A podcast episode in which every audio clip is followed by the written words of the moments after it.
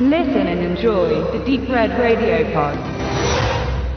Der Benedikt und ich haben einen Film gesehen, ist jetzt schon wieder ein paar Tage her, ist bei der Thematik aber gar nicht so schlecht, äh, jetzt hier nicht unbedingt Rapid Reaction mäßig rauszuschießen, sondern dadurch, dass das Ganze wie so oft auf wahren Begebenheiten beruht, es ein bisschen sacken lassen zu können und ein wenig zu recherchieren. Wobei man bei dem Stoff natürlich schon sagen muss, dass es jetzt nicht irgendwie so davor gestellt ist wie bei jedem anderen x-beliebigen Film, sondern schon ziemlich nah an der Realität ist sprich eigentlich hier die Geschichte eines Mannes verfilmt wird. Und wir reden von dem Film Skin, der 2018 entstand und jetzt auch zu uns gekommen ist. Und wir wieder ein Wiedersehen hatten mit Jamie Bell, der nämlich in der Hauptrolle den äh, Brian Whitner spielt, der hier auch eine reale Figur ist. Es geht nämlich um das Leben des jungen Mannes, jünger als ich, wenn ich jetzt mal so durchrechne zu dem Zeitpunkt zumindest, wo es spielt, der aber schon wesentlich mehr als ich mitgemacht hatte in den jüngeren äh, Jahren seiner äh, seines Aufwachsens, Teenagerjahren, ist er in die äh, rassistische, das betone ich immer nur zu gern, Skinhead-Szene reingerutscht in USA, da, dort an so ein, naja, falsche Pflegeeltern geraten, die sich in ihrer Bewegung ihn halt zu Nutzen gemacht haben, wie viele andere auch, um dort das Bild von der Überlegenheit der weißen Rasse in allen möglichen Formen auf der Straße, im Internet, wie auch immer voranzutreiben und sich da einen großen Clan zu züchten und der Film behandelt aber weniger, wie er da reingeschlittert ist, sondern wie er sich daraus kämpfen musste. Natürlich auch eher durch äußere Effekte und jetzt nicht unbedingt nur durch innere Konvertierung, aber wie so oft braucht es manchmal Anstoßpunkte und das Ganze wurde halt verfilmt in einer Tradition von Filmen, haben wir eine kleine Liste ausgedruckt, können wir da noch später reden, die es halt öfter mal so gibt, wo es um Aussteigertum geht aus dieser Szene raus, weil es ja auch immer, auch heute noch oder gerade heute noch wieder ein sehr ernstes Thema ist, egal ob jetzt nur global, galaktisch und dann vor allen Dingen aus ähm, amerikanischer Sicht, aber es gibt auch Beiträge aus Osteuropa oder halt jetzt auch äh, in Deutschland für uns. Ja, wie hat dir denn der Film so gefallen in seiner Umsetzung, weil es ja auch nichts ganz Neues war und man ja dann doch eher viele Vergleichspunkte hat. Ein paar hast du ja auch auf dem Tisch liegen als Referenzwerke gut, schlecht, wie auch immer. Ich musste ja auch erstmal eine Weile darüber nachdenken. Als wir den Film gesehen hatten, hatte ich ja direkt danach gesagt, dass er mir eigentlich fast schon ein bisschen zu wenig Bums hatte. Wie ich das meine ist, ich fand fast schon die Erzählung ein bisschen zu fad. Vielleicht auch deshalb, weil man schon ähnliche Sachen entweder darüber gelesen hat oder weil man es eben auch schon gesehen hat. Ich nenne es mal zum Beispiel Kriegerin aus Deutschland, ist eine Weile her, den ich aber auch nicht gut fand, weil der auch immer so auf Realismus getrimmt hieß und es würde so, so realistisch sein und, und ich dachte mir so, naja, irgendwie, nee, find, fand ich nicht, fand, ich meine, ich war nie in, in einer so einer Organisation drin, egal rechts oder einer anderen Ausrichtung, wo man mit Zwang drin ist und schlecht rauskommt. Aber trotzdem wirkte mir das alles zu sehr überzeichnet. Und im Nachhinein habe ich jetzt gelesen, dass viele Leute den, den Skin viel zu actionreich fanden. Also inhaltlich, erzählerisch actionreich fanden. Äh, und das steht ja im Kontrast zu dem, was ich zuerst dachte. Und ich bin mir nach wie vor uneins, wie ich den Film einordnen kann. Weil für mich steht fest, dass ich eben nicht genau über die Biografie Bescheid weiß von Whitner äh, und was tatsächlich hier Drehbuch ist und was tatsächlich real ist. Und das ist immer gefährlich bei solchen Filmen, dass man dann eben es schwer hat einzuschätzen, naja, was war jetzt wirklich? Und ich kann mir vorstellen, dass schon vieles so ist, wie es war. Also gerade diese, diese, äh, diese Eltern, ja, wie sie sich immer bezeichnen. Sie bezeichnen immer alle als mein Kind und mein Baby und sie sagen alle Mutter und Vater zu denen. Und es sind einfach irgendwelche Wichser, die sich äh, die Schwächen junger Menschen zunutze machen um sie halt äh, zu indoktrinieren mit irgendwelchen dämlichen rassistischen äh, Ideen und die sich geborgen fühlen und zu essen auf den Tisch gestellt bekommen. Das wird auch in dem Film sehr gut, äh, dieser, dieser Übergang wird auch ganz gut gezeigt. Zwar nicht an, an Whitner selbst, sondern an einem anderen jungen Mann, der gesagt hat, hier, was machst du heute? Hängst du bloß mit deinen Pennern rum? Komm mal mit, bei uns gibt's was zu essen, da waschen wir dich mal, schneiden dir die Haare, kriegst ein schönes SS-T-Shirt und dann ist alles super. Ja, dann kannst du bei uns mitmachen, dann brennen wir irgendwo was an. So unter dem Motto. Und das wird halt in dem Film sehr kurz gerafft auch gezeigt. Und insofern, weil ich auch in der Diskussion gelesen habe im Netz, wie es ist, den Film einzusetzen als Schulfilm, was auch kritisch betrachtet wird, weil eben mh, hm, vielleicht eine, die Differenz nicht erkennbar ist, was tatsächlich jetzt stimmt und was nicht.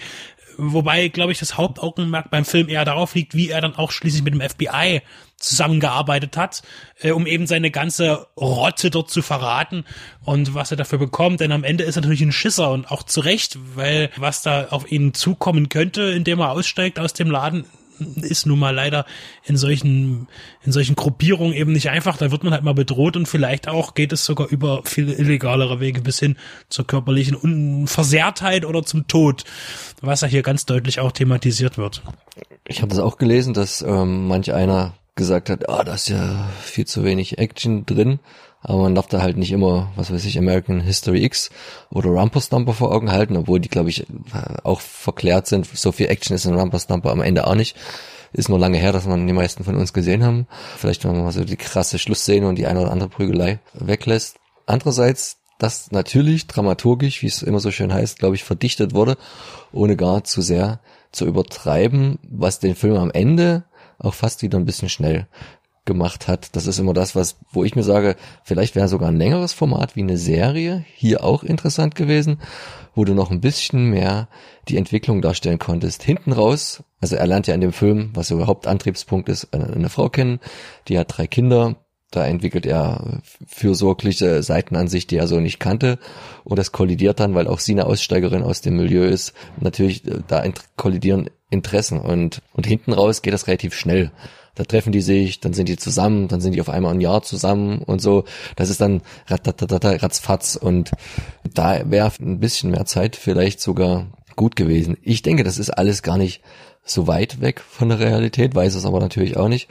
Finde es aber andererseits fand es sehr, sehr, sehr erschreckend, wie scheinbar gewollt oder nicht gewollt in USA so eine, so eine Vereinigung da operieren kann im Film wird immer gesagt, äh, er stand unter der, er ist einer der meistgesucht oder meist beobachteten Männer durch das FBI. Irgendwo anders habe ich gelesen, er war sogar gesucht, wo ich mir sage, die haben so offen operiert, zumindest kam das im Film so rüber. Der Zugriff wäre sowas von einfach gewesen, also war es entweder schlampig oder gewollt. Da kann man ja auch, äh, was den deutschen Verfassungsschutz angehen, mehrere ganz steile Thesen in der Thematik in vielen Zusammenhängen ähm, jetzt bringen. Und das war für mich so das Krasse, weil die machen ja nicht nur so mal ein bisschen demonstrieren gehen und mal eine Schlägerei und so. Da, da, da werden ja auch Leute umgebracht, äh, Eigentum vernichtet, Anschläge verübt. Dort gibt es natürlich, wie sich's gehört, in Amerika Waffen und so. Da, da hätte ich mir fast noch manchmal einen tieferen Einblick gewünscht. Bloß bei dem Bezug, äh, wenn man eben dann wieder weiterdenkt, ist ja auch noch der Ku Klux Klan oder äh, Blood and Honor. Also die Geschichten, die diese ja auch überall präsent sind. Und ähm, ich denke, es ist gerade in den USA ja auch kein Verbrechen, verfassungsfeindliche Symbole offen zu zeigen. Das heißt, es ist ja aus Deutschland, dass man sich das keine Hakenkreuz auf die Stirn tätowieren kann. Es sei denn, man klebt es halt immer ab. Äh, kann man schon belangt werden. In den USA kann man das ja alles machen, ohne Konsequenzen zu fürchten. Das heißt, nach außen hin ist diese Szene natürlich sehr viel äh, geschmückter als bei uns. Und diese, diese Organisation gibt es ja auch. Und ich habe auch wirklich jetzt wieder keine Ahnung. Blood and Honor operiert ja auch im, im, im, also im internationalen Geschäft. Ähm, das ist ja wie eine Rocker-Gang, die noch mit ihren rassistischen Scheiß da kommen und am liebsten noch, genau wie der KKK, noch irgendwo gerne jemanden aufknüpfen möchten. Insoweit bin ich mir auch gar nicht sicher, wie, wie wichtig das eigentlich in Ermittlungsbehörden ist.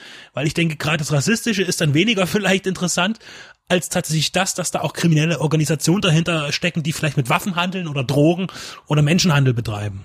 Genau, also es ist eigentlich alles so ein bisschen unter Viking-Organisation zusammengefasst, aber genau seins ist so der Winlanders Social Club gemeint. Und es ist natürlich im Gegensatz zu hiesigen Gefilden nicht verboten oder verfassungsfeindlich und wird äh, irgendwie geahndet. Es wird aber beobachtet, ne? Und deswegen ist immer im Film, da muss ich auch erstmal googeln, das SPLC äh, die Rede, wo auch einer der Aktivisten oder Mitarbeiter davon, der sich dann dafür einsetzt, Leute aus der rechten Szene rauszuholen und dort versucht an die heranzutreten, einerseits privat Kontakt aufzunehmen, andererseits auch so ein bisschen zu denunzieren, sie so letztendlich dann auch emotional erpressend.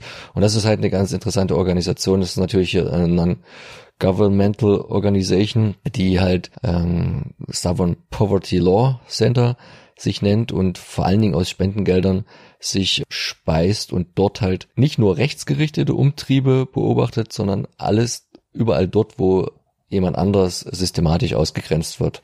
Also die äh, beobachten halt auch Nation of Islam oder Jewish Defense League. Also überall, wo sich, ähm, sagen wir mal, übergriffig, mindestens verbal gegenüber anderen Gruppen der Bevölkerung geäußert wird, das steht auf den ihren Zettel und versuchen dort aber mit legalen Mitteln die Leute da rauszuholen, wo hier auch einer dieser Aktivisten eine sehr große Rolle spielt, der später auch im wahren Leben ein sehr guter Freund von dem Whitner werden sollte. Von daher alles relativ nah dran. Im Film war das mir auch immer ein bisschen schwammig. FBI, das spielt eine Rolle, aber wie genau und naja, der Film wird noch umrundet und deswegen auch der Titel, der mir im ersten Moment dachte, ja nee, nicht schon wieder dieser 0815 Titel, den er schon auf ungefähr 20 Filmkleben hat, weil ich es auch immer kurz gegriffen finde, andere Thematik, dass das Skinhead an sich jetzt ja nicht unbedingt ein Rassist ist und die Idee hinter der Bewegung eine ganz andere Arbeiterklasse. Und ich für diese Art von Film das immer ein bisschen verfehlt halte. Ich hätte da an sich immer gesagt, in den Film Rassist oder Faschist oder so. Aber es geht ja nicht nur, es, es ist ja hier wahrscheinlich sogar weniger die Bezeichnung gemeint als dem, was er ist sondern auch äh, die, die, das Prozedere, dem er sich dort, um wieder nicht nur gedanklich aus der Szene rauszukommen, sondern auch äh, visuell dieser zu entsteigen, was er sich für einer Tortur unterzieht. Und er ist ja nun wirklich, wie du schon sagtest, schwerst tätowiert überall im Gesicht und äh, demnach auch gebrandmarkt, so dass jeder sofort sieht, woran er oder sie ist. Und das lässt er sich halt entfernen. Das Ganze hat irgendwie anderthalb Jahre gedauert. Sehr schmerzhaft immer. Immerhin hat er einen anonymen Spender gefunden, der ihm diese 35.000 Dollar dafür äh, zugeschossen hat. Und wenn man die Bilder sieht, kann man im Internet gucken, ist das schon e-, erstaunlich. Ne? Also, er bleibt zwar schon ein bisschen so vernarbt zurück, aber es ist jetzt nicht so, dass er wie eine, äh, jetzt wollte ich fast sagen Niki Lauda äh, aussieht, äh, Entschuldigung, aber wie kein Brandopfer oder so. Und da macht man den visuellen Wandel auch richtig gut mit. Ja, Jamie Bell hat man für die Rolle verpflichtet. Kommt, glaube ich, physisch nicht ganz ans Original ran, aber ist ein guter Schauspieler.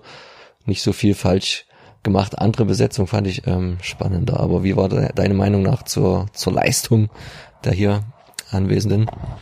Vielleicht ist es ein bisschen unfair. Ich bin ja kein Schauspieler, also nicht hauptberuflich, äh, vielleicht könnte ich es ja mal versuchen. Aber ich denke, dass gerade solche Rollen, die so sehr nach außen gehen, laut und aggressiv, dass die relativ leicht zu spielen sind, glaube ich behaupte ich. Also ich erlebe das jeden Tag auf Arbeit, ich bin auch immer nur aggressiv. Ich kann das auch gut. Äh, aber ich denke, ja, schlecht gespielt ist es keinesfalls. Macht es gut. Er hat auch, finde ich jetzt, äh, es geht jetzt nicht um die Ähnlichkeit zum zum tatsächlichen Whitner, aber er hat so, schon so eine Physis, so dieses, auch dieses Drahtige, diesen Schädel, das passt schon alles, aber eben auch, und es spucken auch ganz viele beim Brüllen und Reden und das ist immer ganz, man ist immer ganz nah dran. Das heißt, der Cast bietet ja auch noch äh, neben Jamie Bell als nächsten relativ großen Hollywood-Schauspieler die Vera Farmiga, die hier als Mutter auftritt, als als Ziehmutter, äh, die sich auch ziemlich alt gemacht hat, wahrscheinlich einfach mal nicht geschminkt hat äh, für die Rolle. Ja, und äh, da gibt es jetzt nichts zu meckern. Das ist halt ein, ein, ein Schauspielstück und da muss man auch Leute reinholen, die schauspielen können und das ist sie natürlich gelungen. Äh, gar keine Frage. Daran ist es nicht. Interessanter vielleicht da fast noch ähm, der Regisseur. Ein israelischer Zeitgenosse, der Guy Nativ, würde ich jetzt mal aussprechen. Der hat äh, schon einen Oscar gewonnen für einen Kurzfilm, wo er die gleiche Geschichte erzählt. Und diese wiederum basierte schon auf der Dokumentation Erasing Hate von 2011, wo es halt gerade um den Whitner ging. Also von daher denke ich schon, dass man sich da ziemlich hart an die Faktenlage gehalten hat. Im Gegensatz zu dem von uns auch schon besprochenen Imperium, der ja jetzt ein bisschen anders gelagert ist, wo jemand freiwillig reingeht, um da Erkenntnisse zu gewinnen, fand ich ihn schon ein Stück besser. Äh, du wahrscheinlich auch als Kriegerin. Jetzt weiß ich nicht, wie, wie sehr du Kriegerin verabscheust oder auch nicht. Es gibt noch eine, ich glaube, eine niederländische Produktion oder belgisch, der heißt Skin, ist ungefähr zehn Jahre alt. Den finde ich auch sehr gut, wo auch ein, ein Junge, aber das spielt noch in den 70er Jahren, abrutscht in, in die Kreise. Was, was mir aber am besten zur Thematik gefällt, weil da weil das breiter bedient, was so ein bisschen Skinhead darstellt und dass das nicht alles Nazi-Klatzen sind, ist eigentlich für mich immer noch der Film This is England und dann auch hinten angestellt die, die, die Serie.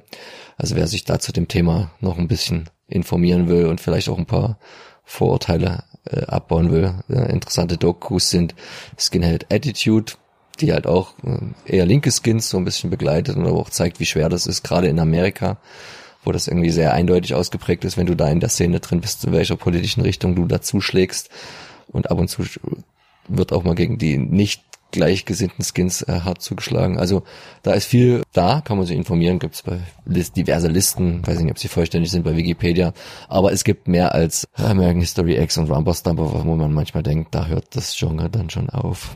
Und für mich als Sympathisant der, der Musikszene im, im linken und neutralen Bereich dieser Skinhead-Bewegung und das, was du ja schon sagtest, man sollte sich mal noch mal ein bisschen damit beschäftigen. Ähm, gerade diese, diese Anfang 90er Jahre, ähm, wo das sehr, sehr gebrandmarkt wurde, dass der, der Skinhead rechts ist, ist ja alles nur äh, Hören sagen. Wobei es das gibt, Trittbrettfahrer nenne ich sie immer. Ich glaube, die sind heute auch gar nicht mehr so vertreten in Deutschland. Die haben jetzt andere Frisuren.